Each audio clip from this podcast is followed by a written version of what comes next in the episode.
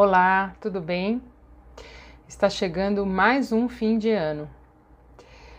E todos os anos nessa época eu faço uma coisa que eu considero muito valiosa.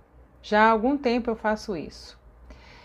Eu tenho um caderno onde eu escrevo metas para o próximo ano e eu levo super a sério. Né? Eu tenho as metas, então eu tenho a meta do ano passado e a meta que eu vou fazer agora para o ano que vem.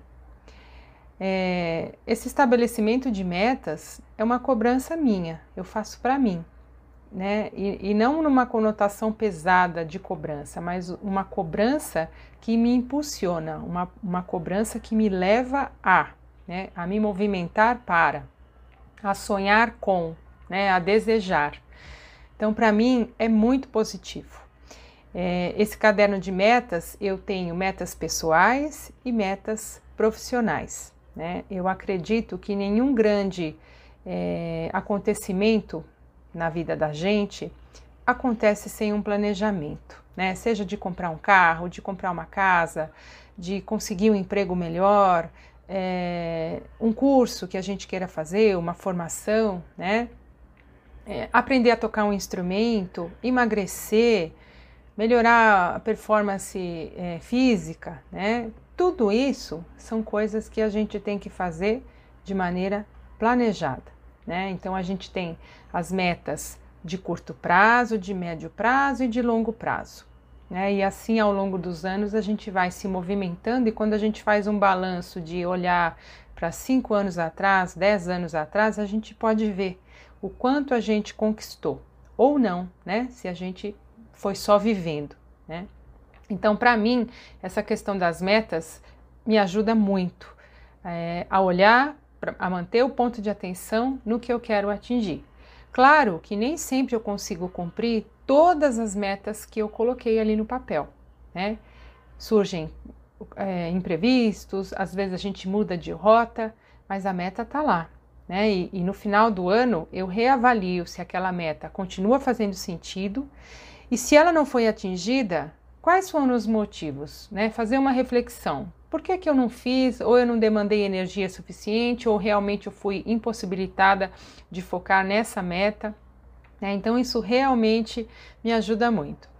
É, e eu me lembro até do tempo que eu trabalhava no mercado financeiro de fazer o fechamento do balanço, né? E fazer uma análise ali dos lucros, dos prejuízos e traçar as novas metas. Né? Eu acho que sem meta a gente dificilmente avança de forma significativa. Né? E quem não está acostumado com esse termo, se preferir, usa o termo planejamento, que isso é tão corriqueiro para a gente, né? Faça o seu planejamento, seu planejamento anual para você. Né? O que, que você quer atingir para você em termos profissionais, em termos pessoais, é, que estratégias você vai usar para atingir é, é, é, esse, essas metas, esses sonhos e fazer as novas conquistas. É, eu acho que é bem, bem importante. É, se você ainda não está acostumado com essa questão das metas, quero compartilhar uma dica preciosa. Pense que cada meta tem que ser algo possível, real, né? não uma coisa inatingível. Ai, poxa, eu sonho tanto em ter um piano de cauda, mas eu sei que eu não vou ter um piano de cauda né? Eu já sei, não adianta eu sonhar com isso. Né? Eu não vou comprar, eu, na minha sala vai ficar apertado, um piano de cauda, né? Não vai, não é isso, tá? Então vamos, vamos dar um exemplo aqui. É, você toca piano ou qualquer instrumento aí, não está conseguindo tocar porque está muito corrido, está a vida atribulada, mas você quer voltar a tocar. Então coloca lá na meta, voltar a tocar piano. Só que esse desejo, ele ainda é solto, ele precisa ser um pouquinho mais trabalhado.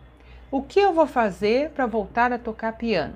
Né? Tem que ter um planejamento. Bom, é, tocar uma vez na semana, eu sei que é muito complicado, é muito pouco, né? É um começo? É um começo, mas é pouco. Tente é, colocar, por exemplo, 10 minutos por dia, 10 minutos quatro vezes na semana. Então você coloca lá, revisa sua agenda, pensa na meta. Voltar a tocar piano 10 minutos quatro vezes na semana, segunda, terça, quinta e sexta, por exemplo.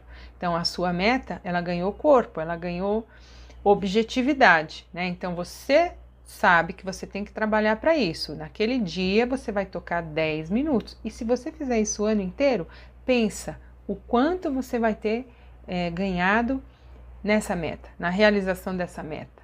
Vai fazer muita diferença, né? Então procure é, é, elaborar essas metas né, com essa reflexão, buscando uma, uma, algo mensurável, tangível, possível, objetivo para você colocar. Eu acho que vale muito a pena, gente. Essa é a minha experiência, tem valido muito a pena, viu? Bora planejar?